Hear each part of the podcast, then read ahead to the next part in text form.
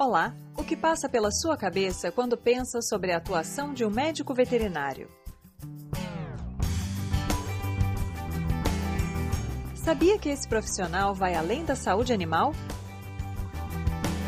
Venha com a gente e se surpreenda com esse universo. Sou Thaís Rocha e esse é o Papo de Veterinária.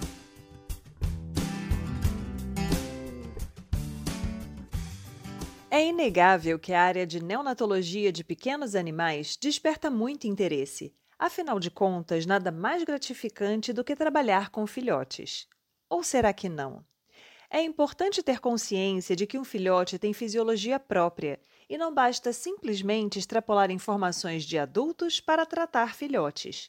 É sobre isso que eu converso hoje com Giovana Damas Fernandes Russi, graduada na Universidade em Embi Morumbi e que trabalha na área de biotecnologia da reprodução e neonatologia de pequenos animais. Quer saber mais sobre essa área? Então vem com a gente! Então seja muito bem-vinda, obrigada pela sua presença aqui hoje com a gente. Obrigada a você, professora Thais. Primeiro de tudo, um prazer te conhecer, poder falar um pouquinho dessa área pessoal que está aí na dúvida ainda, está na graduação, meio perdido, como é que funciona, o que, que eu vou fazer da minha vida, quem sabe eu posso dar uma luz para alguém por aí. Eu me formei na EMB em 2018, mas desde um pouco antes, durante a graduação, eu já comecei fazendo coisas relacionadas à, à reprodução. Então, eu e mais alguns colegas, nós fundamos o grupo de estudos em reprodução animal lá na INBI, eu fui a primeira presidente do grupo. Depois disso, eu comecei a fazer iniciação científica voltada para patologias da reprodução, então a gente estudou tratamento de cadelas com incontinência urinária consequente da castração, depois disso, minha professora fundou o módulo de reprodução de pequenos animais na semana acadêmica da faculdade. Eu participei com mais duas colegas da coordenação do primeiro módulo que teve ali, então eu estava sempre tentando me inserir nessa área lá na faculdade, já que minha faculdade foca bastante em clínica médica.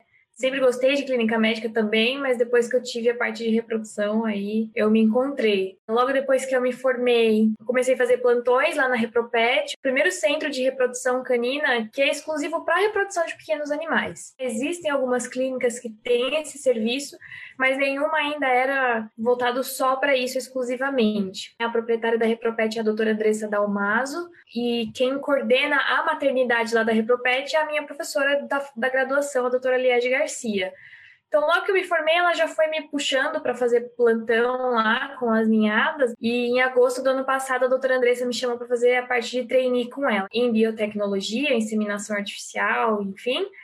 E estou na equipe da, da maternidade também, desde quando eu me formei que mais? Ai, a, a, minha pós, nossa, aconteceu tão, tanta coisa em tão pouco tempo que a gente fica até perdido. Eu me formei e foi indo uma coisa atrás da outra, assim. A dinâmica é boa, porque aí você realmente tem aquela sensação de que você tá sempre evoluindo, tá indo atrás é. do que você quer, tá focando e tá dando certo. Sim. Os primeiros meses de formada foi aquele sufoco, como é pra todo mundo, aquela angústia de o que eu vou fazer da vida, eu vou procurar emprego, vou fazer residência, mestrado, enfim. Então, todo mundo passa por essa angústia. Mas mas a vida vai se ajeitando também. Aí no início de 2019, eu criei o meu Instagram, mv.giovanarussi. Lá eu comecei a postar informações voltadas para reprodução, principalmente neonatologia, que é o que o pessoal mais me pedia. E o Instagram foi tomando uma dimensão, assim, principalmente em época de pandemia, começou essa coisa de palestra online, não sei o quê, eu fui dando palestra e foi crescendo o Instagram.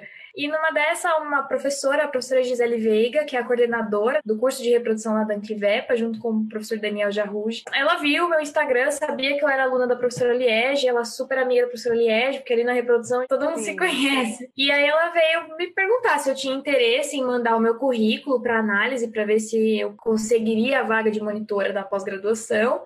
E aí eu consegui, como era a primeira turma, então eu fiz os dois. Eu fazia tanto a monitoria quanto uhum. o curso em si. No início desse ano, em janeiro, eu apresentei meu TCC, fui aprovada. Primeira turma de especializados em reprodução, né? Especialização lato sensu, né? Que a gente fala. E aí eu emendei já com a segunda turma, continuei como monitora e aqui estou eu fazendo um pouco de tudo. E aí, Sim. Giovana, você sempre quis trabalhar na área de reprodução ou foi uma coisa que veio surgindo ao longo da sua graduação? Quando você entrou na faculdade, você já queria cães e gatos, já era uma coisa mais direcionada? Ou você uhum. entrou naquele esquema quero ser veterinária, vamos ver que área a hora que eu estiver lá no meio, conhecendo as é. possibilidades. É, eu acho que dificilmente alguém entra na faculdade querendo reprodução, que é uma área muito diferente, pouco conhecida às vezes para quem quer ser veterinário. A princípio, eu queria trabalhar com pequenos animais. Já quis trabalhar com equinos antes de entrar na faculdade, mas depois que eu entrei, eu fui mais para pequenos. E até o terceiro ano eu queria trabalhar com emergência e intensivismo, na verdade. Trabalhar em UTI e tudo mais, até que eu tive a disciplina de biotecnologia da reprodução. E aí, quando eu aprendi aquilo, eu falei, putz, acho que eu gosto disso. Olha, mordi minha língua, porque, professor, eu achava que eu ia odiar. Porque eu achava que era voltado para grandes. Só que calhou da minha professora, ser a doutora Liege, que trabalha com reprodução de pequenos. E aí isso meio que fez brilhar os meus olhos. E a doutora Liege, ela trabalha muito com neonato. E é uma área que eu não conhecia conhecia e que eu acabei me apaixonando por meio dela e que junta um pouco dessa coisa da emergência e do intensivismo que eu tanto gosto. Então acabou unindo duas paixões minha e eu acabei indo atrás disso daí, né? Fui estudar, fui fazer curso, enfim, mas não, nem sempre eu quis, não.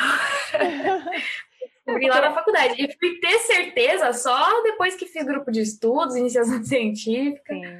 Mas essas experiências, elas são importantes exatamente para sedimentar porque a gente tem uma convicção de uma certa forma. Não, gosto muito disso, gosto muito pouco daquilo, ou não gosto nada daquilo. E no final das contas, essas convicções que a gente tem, elas são um pouco furadas, porque muitas vezes elas se baseiam em achismo. E só depois que você passa pela disciplina, que você tem experiência, que você se insere mais naquele meio, é que você tem é. realmente uma ideia de como é o funcionamento e se aquilo se adequa ou não ao seu perfil. Porque o trabalho com o neonato de pequenos animais, ele é bem complicado.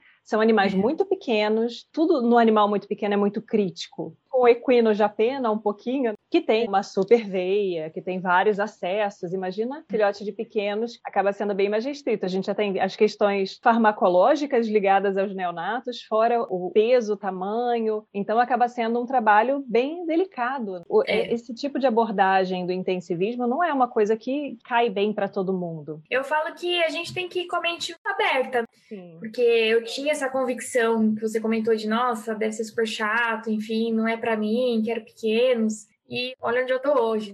Façam as coisas com a mente aberta. Vai para aquela disciplina, vai fazer um estágio com a mente aberta para falar, ah, deixa eu testar. Mas é. isso que você falou é verdade. É um desafio, porque já atendi pacientes de 60 gramas. Como é que você calcula uma dose de qualquer coisa para um paciente que tem 60 gramas? Quantas vezes uhum. eu posso tirar sangue da jugular antes de eu perder essa, esse acesso? Mas é, um trabalho. desafio que eu, que eu gosto. Sim, trabalhar com neonato é muito apaixonante. Eu acho que tem um apelo para o ser humano de forma geral, o filhote. A gente tem muito é. aquela coisa de, ah, fofinho, bonitinho. E aí, quando você consegue salvar e o animal fica bem, maravilhoso, assim. Eu, eu trabalhei Sim. com neonatos, mas de bovinos, né? Uma, uma dimensão um pouco diferente. É, mas... só alguns quilinhos a mais. Nasce com 40 quilos apenas, assim, então. Mas é bem bacana o trabalho com neonatos, assim. E uhum. para mim é bem perceptível que a neonatologia em pequenos animais ela vem despontando como uma especialidade, como uma área uhum. importante, assim uhum. como outras áreas que a gente vem também discutindo no canal, que estão aparecendo cada vez mais, porque na veterinária tem se criado já há alguns anos essa tendência da especialidade. E aí, nesse sentido, de maneira geral, a gente considera que o conhecimento base, por exemplo, a clínica geral, ela é muito importante para a pessoa que quer seguir uma especialidade. E aí, você chegou a pensar em fazer um programa de residência ou não? Assim, como é que foi essa sua escolha de final de curso? Porque é um momento é. em que os alunos normalmente têm muita dúvida. Aquela coisa assim, estou com a corda Sim. no pescoço, estou formando, para que lado que eu corro? Olha, tudo que eu achei que eu faria na faculdade, depois eu não fiz e vice-versa. Eu achei que eu não iria trabalhar com reprodução, fui trabalhar com reprodução. E eu tinha muito na minha cabeça que eu não iria para o mercado de trabalho sem fazer a residência. Acabei não prestando a residência. Já me formei em 2018, 2021 já não é uma possibilidade, porque a gente tem um limite aí de dois anos na grande maioria das universidades ainda para poder prestar a residência. E no começo eu pensava, será que eu me arrependo? Será que eu devia ter feito? Mas ao mesmo tempo, se eu tivesse entrado para uma residência, eu teria perdido a minha oportunidade, por exemplo, da monitoria e da pós-graduação. Então, eu fiquei muito na dúvida. Tenho amigos que fizeram, amigos que não fizeram, foram direto para o mercado de trabalho, em clínica médica mesmo, e eu acho que a gente tem que ir atrás daquilo que a gente quer. Eu sempre falo para as pessoas que me perguntam, ai, Gito, no final não sei o que eu faço. Se a gente vai atrás daquilo que a gente quer, a vida vai encaminhando também. Às vezes não dá certo em algo para poder dar certo em outro. E isso foi uma prova muito grande para mim depois que eu me formei, porque eu estava muito arrependida de não prestar residência e veio a oportunidade da pós-graduação. Eu falei, putz, se eu tivesse na residência eu não teria essa oportunidade. E estou muito feliz e realizada com o que eu fiz. Sim, acho que aí tem vários aspectos importantes, assim, a gente, em vários papos, toda vez que eu converso com pessoas que fizeram residência, eles sempre falam, não, residência é uma etapa importante, mas com certeza existem várias oportunidades de uma formação sólida, independente uhum. do caminho que a pessoa siga. Uma coisa que eu sempre insisto com os meus alunos é: não deixe de estudar, não deixe de se atualizar, uhum. porque o conhecimento assim, ele vem predominantemente uhum. ele vem da prática, mas só a prática sem a teoria, você acaba virando uma pessoa que não tem muito refinamento técnico. Você às vezes é bom em fazer um procedimento, mas não entende o porquê daquilo, então também é uma coisa que fica um pouco pouco. Acaba é. limitando, né? Exatamente. Então, é bacana você ter essa trajetória de ter pensado em fazer residência, acabar não fazendo e ter essa oportunidade uhum. na pós-graduação, que aí você uhum. acabou realmente direcionando e concretizando ali dentro de uma área que você já tinha intenção de seguir. Eu nunca teria a rotina que eu tenho hoje com o neonato se eu tivesse feito a residência, por exemplo. A minha residência ia ser na clínica médica. Eu nem pensei em fazer residência em reprodução não era uma coisa que eu tinha muita vontade. Eu falei, não, se eu for fazer residência, eu vou fazer em clínica médica para ter um embasamento clínico bom, para depois eu me especializar. Mas toda vez que eu tentava alguma coisa para clínica médica, a reprodução me puxava de volta, né? Era até engraçado. Eu falava para minha professora, eu, falava, eu mando currículo para uma clínica, você me chama para fazer um plantão. toda vez. Então eu falei, quer saber? Deixa a clínica médica para lá. Lógico, eu ainda estudo bastante, porque as pessoas acham que tá tudo muito separado. Clínica é uma coisa, reprodução é é outra. Tá totalmente interligado, é obstetrícia, neonatologia, pediatria, é pura clínica. Tem as uhum. patologias da reprodução também, não é só biotech. Então, a gente tem que ter sim um embasamento clínico com certeza. Né? Se chegar uma cadela para mim, ah, ela não emprenha nunca, não entra no cio nunca. A gente faz uma triagem e descobre que um hipotireoidismo, isso acontece. Então, tem que ter esse conhecimento para a gente saber diagnosticar doenças que vão refletir na reprodução também. Eu acho que isso fica um pouco, às vezes, confuso na cabeça do aluno, porque essa segmentação ela é muito teórica e uhum. baseada em um modelo de educação que a gente segue. Agora, Exatamente. existem várias universidades que estão integrando mais disciplinas, entre aspas, diferentes, para que o aluno uhum. exatamente tenha essa noção de que está tudo interligado. É, a patologia clínica é uma disciplina, a cirurgia é outra, a clínica é outra. Mas Sim. na prática a gente acaba usando tudo. Exatamente. E aí, essa sua oportunidade de ser monitora na especialização na área de reprodução, você vai continuar como monitora acompanhando outras turmas. Então, você vai ter essa possibilidade de rever aquelas aulas em vários momentos e ficar bem sólido ali o conhecimento. Exato. Não, é conhecimento e estudo, ele é um ciclo, não é uma linha, uma linha reta. A gente tem que sempre reciclar conhecimento né, e Exatamente. atualizar. É. Então, é uma forma de eu manter contato com atualizações e conhecer os profissionais da área mesmo, a grande maioria eu já conheço, que, que estão lá na, na pós-graduação, então manter contato com esses profissionais, né? O networking é muito importante hoje em dia. Eu encontrei professores que me abriram portas que foram muito importantes para minha trajetória profissional até aqui, que nem é tão longa assim. E eu já, por conta desse networking, desse do meu estudo, enfim, então me manter na monitoria é uma forma de ajudar os alunos também, que é uma coisa que eu gosto muito, tirar dúvidas, a gente faz plantão de dúvidas, faz revisão de prova, estuda junto, faz análise de caso, que é uma coisa que eu gosto muito. E isso acaba me atualizando bastante. A ideia é continuar até eu, até eu conseguir, assim. Então, Giovana, você tinha comentado a respeito da pós-graduação em reprodução, mas antes disso, a iniciação científica que você fez, como é que isso contribuiu para a sua inserção nessa área, né? E qual a uhum. importância que você acredita que a iniciação científica tem na formação do aluno? Não sei se é porque eu fiz a iniciação ou não, né? Se a minha opinião é meio suspeita, mas eu acho que todo mundo devia fazer iniciação científica. Por vários motivos. Primeiro, porque a gente aprende a estudar. Então, é tanto artigo que a gente lê, a gente aprende um pouco mais a ter um senso um pouco crítico também da leitura. A gente acaba aprendendo também um pouco mais de responsabilidade, porque a gente tem prazos a cumprir, vai lidar com o paciente de uma forma um pouco mais direta. Eu, pelo menos, quando atendia minhas pacientes, a, a doutora Liege estava sempre junto, claro, supervisionando, mas ela me dava liberdade para eu fazer anamnese, exame físico. Então, já é um treino a mais para aquilo que a gente vai fazer depois que se formar. Dá um pouco mais de segurança. E para quem quer área acadêmica é essencial. Eu sempre quis fazer mestrado, então eu tinha na minha cabeça, desde quando eu entrei na faculdade, eu vou fazer iniciação científica, porque um dia eu quero tentar fazer um mestrado, enfim. E isso conta muito na análise de currículo. Então, acaba sendo um pré-requisito para o mestrado. Além de tudo que a gente aprendeu, como eu falei, responsabilidade, a prática mesmo de fazer um atendimento, ter comunicação com os tutores, lidar com prazos e a questão de estudar. A gente acaba estudando muito a fundo aquele assunto. Sim. Eu acho que isso contribuiu bastante para o meu crescimento pessoal e para o profissional, com certeza, para o que eu tinha visando o meu futuro no mestrado. E como é que é um dia de trabalho seu? É uma rotina muito doida, assim. Lá na biotecnologia, com a doutora Andressa, todo dia tem alguma coisa. Só que como a gente trabalha com horário agendado, tem vez que tem coisa só de manhã, coisa só à tarde, tem dia que, que é o dia inteiro, tem dia que não tem. Então, assim, a gente não tem fim de semana nem feriado, porque a cadela não vai falar, ah, eu não vou ovular no dia das mães. Uhum. Não vou ovular no Natal, vou esperar passar. Não.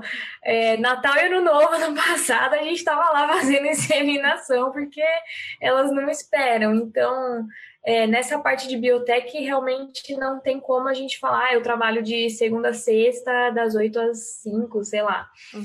A gente trabalha quando precisa. Com neonato e obstetrícia é a mesma coisa. A mãe não vai escolher entrar em trabalho de parto durante a semana, em horas comerciais. A gente brinca que elas curtem parir de madrugada, fim de semana e feriado também.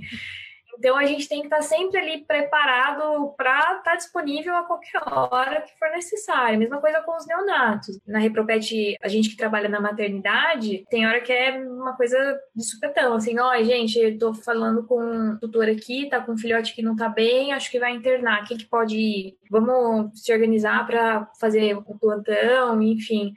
Então é uma rotina muito doida. Para quem gosta de uma coisa um pouco mais regradinha, não vai se dar muito bem com reprodução. Para quem gosta dessa rotina dinâmica, imprevisível, sempre diferente, que é o que eu gosto bastante, aí não tem erro, vai se identificar. A gente perde umas festas, perde algumas coisas, mas fazendo o que gosta, eu acho que não tem preço.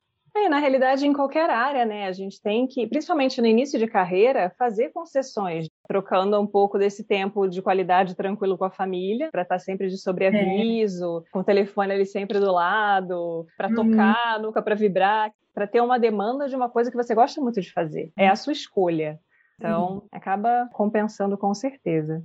E aí, Giovana, o que você aconselharia em termos de, de formação, de direcionamento para quem quer trabalhar nessa área, para quem acha essa área bacana, tanto em termos de experiências durante a graduação, às vezes participação em eventos, acompanhar a sua rede social, por exemplo? é. Ai, olha, eu sempre fui muito ativa assim na faculdade, né? Grupo de estudos, vamos. Semana acadêmica, vamos. Congresso, vamos. Então, o que, que eu sempre falo para as pessoas? Não se limitem, não foquem apenas em uma coisa e falar, ai, não, eu quero trabalhar com reprodução, então daqui para frente eu só vou fazer curso, estágio e tudo em reprodução. Isso é uma coisa que eu particularmente não aconselho, porque como a gente estava falando da clínica e tudo mais, às vezes a gente pode mudar de ideia no meio do caminho. Então eu fiz muito congresso, já assisti de tudo quanto era palestra. É, e concomitantemente, né, paralelamente fazendo as coisas na reprodução. Então, eu sempre falo pro pessoal, façam um pouco de tudo, assistam palestras, assistam cursos, para vocês verem as áreas que te interessam. E querendo ou não, a gente tem que formar o nosso currículo. Tem a questão do quem indica, claro, mas se alguém pretende prestar uma residência, prestar um mestrado, existe a etapa de análise de currículo. E eles vão optar pelos alunos que fizeram mais coisas acadêmicas, então participaram das semanas acadêmicas, participaram de palestras, congressos, fizeram iniciação científica, estágio. Então não é só também para o nosso conhecimento, mas também para fomentar um currículo mesmo, que para quem quer realmente fazer uma residência, enfim, isso vai fazer diferença. Com certeza. Não tenho preguiça. é, é, Aproveita, assim... na verdade, porque é tão gostoso, né? Na época da faculdade, eu sinto muita falta. É, eu brinco assim com os alunos, às vezes eles ficam com aqueles olhos regalados, tipo, ai meu Deus, Eu dou aula para alunos do sexto período e do nono. E aí, quando chega no nono, eles já estão saturados, cansados. Sim, eu falo, gente, vocês estão na melhor fase da vida de vocês. Só vai piorar daqui para frente. Porque, assim, é muito diferente. Né? Não no sentido, nossa, acabou sua vida. Mas no sentido Sim. de, assim, enquanto você tem como compromisso estudar, se empenhar, é, fazer provas, tudo bem, é uma coisa que ninguém gosta. Mas, enfim, uhum está naquele ambiente universitário, seu nível de responsabilidade é um. A partir do momento que você pega o seu CRMV, que você tem que procurar um emprego, porque não é o emprego que te procura, é você que procura é, a oportunidade. No começo, bicha, a gente é. tem que dar as caras, é. Exatamente. Então, assim, você tem que ter tentado, pelo menos, desenvolver o melhor possível várias habilidades sociais, uhum. a questão do networking, você ser bem relacionado, conhecer pessoas, saber onde estão as oportunidades. Porque às vezes a gente deixa de, de, ter experiências porque a gente não sabe que aquilo existe, não sabe é. onde procurar. Então, uhum. você precisa de toda essa desenvoltura, digamos assim, para começar a trilhar o seu caminho. Coisa de vida adulta, boleto chegando, trabalha, paga conta, esse momento da graduação realmente é a fase em que a dedicação precisa ser máxima. É. Em geral, as pessoas estão nessa fase com mais energia do que depois que você, de repente, assume um monte de plantão na clínica, vai ficar mais uhum. difícil você estudar. É, e não querer resolver fazer tudo no último semestre, porque realmente, no último semestre eu tava assim, só o pó. Uhum. Então, aproveitar o antes. Porque, como você falou, a partir do momento que você pega o CRMV, aquele paciente que tá na sua mão é sua responsabilidade eu já vi pessoas falando, nossa, eu devia ter feito mais coisas durante a faculdade, porque agora a responsabilidade é minha e eu tô mais inseguro por conta disso. Todo mundo fica inseguro, mas a pessoa que estudou mais, foi atrás de fazer estágio, essas coisas, tem um pouco mais de segurança, eu acredito, por ter visto na prática. Então, não adianta correr atrás do prejuízo no nono semestre, como você falou, já tá todo mundo exausto, saturado de faculdade. Então, é importante mesmo. Com certeza. E aí, dentro da sua rotina, quais são as raças assim que você mais atende? Porque a gente sabe que em pequenos animais tem várias raças que têm problemas recorrentes reprodutivos. Qual é, qual é o perfil dos pacientes que você costuma atender? A doutora Andressa chegou a fazer um levantamento disso lá na Repropet. Pelo sistema mesmo, a gente consegue ver quais são as, as raças que a gente mais atende. E assim, campeões de audiência, os braxefálicos. Né? Então, os bulldogs, inglês e francês. American Bully Vem muito, muito mesmo. Eu, eu acho que a procura pela raça está enorme. É uma raça que a grande maioria das pessoas faz inseminação artificial e faz cesariana. E Spitz alemão também tem aparecido muito na, na maternidade, filhotes em estado crítico, assim. Mas de longe os braxefálicos, porque são raças que não se reproduzem facilmente sozinhas. Bulldog inglês, gente, a fêmea não aguenta o macho montar, o macho não aguenta, porque eles ficam tão ofegantes, eles ficam tão agitados, que é super perigoso, inclusive. Então acaba recorrendo à inseminação artificial, mesmo para o parto. O pessoal fala, ah, mas bulldog faz cesariana porque não tem passagem. Não, às vezes até tem. O problema é que essa fêmea ela fica tão ofegante que a chance dela hiperventilar e começar a fazer uma acidose respiratória, enfim, por conta do desconforto do trabalho de parto é muito grande. Então a gente opta pela cesariana já para evitar essa fase. Então, campeões de audiência realmente são os braxefálicos, com certeza. E os Spitz. É bem interessante como tem realmente esse perfil, mas nada como quem trabalha na área né, e vê isso todos os dias para confirmar aí aquelas questões que a gente ouve na aula. Não, o Bulldog tá na lista de tudo. Do dermato, ele tá lá, do oftalmo, da reprodução. Sim, é um combo. é um combo. Muito bem, então, Giovana, muito obrigada por esse bate-papo. Adorei conversar com você, saber mais sobre a área que você trabalha. O objetivo do canal é exatamente esse, né? A gente conversar com pessoas que estão inseridas no, naquela área específica, que são as melhores uhum. pessoas para falar sobre o assunto. Muito diferente de eu pegar, ler alguma coisa e vir aqui falar a respeito. Professora Thais, foi um prazer enorme te conhecer e muito obrigada pelo convite. Eu espero ter ajudado algumas pessoas por aí, tirando algumas dúvidas. Quem quiser, gente, só me manda um direct no Instagram que eu respondo todo mundo. Ajuda com TCC, ajuda com caso, procurar estágio, tudo isso, porque eu tive muita ajuda quando eu fui atrás da reprodução, então eu só quero retribuir para quem puder, ajudar o pessoal a se encaminhar também, que eu acho que a gente tem que ter esse papel. Temos que fazer é essa campanha para o pessoal ajudar essa informação a chegar a mais e mais pessoas. O que a gente quer, no final das contas, é que todo estudante que está no final do curso, que está um pouco ali desamparado, sem saber é. o que vai é. ser da vida, é. tenha exemplos de pessoas que têm uma trajetória bacana para as pessoas uhum. entenderem que é possível. Muito obrigada, Giovana. Este foi o Papo de Veterinária. Obrigada por ficar conosco até aqui. E não esqueça de compartilhar com seus colegas que também gostariam de saber mais sobre a profissão. Toda quarta-feira temos vídeos novos no youtube.com/barra Papo de Veterinária. E às sextas-feiras teremos episódios novos do podcast. Fica com a gente! Até lá!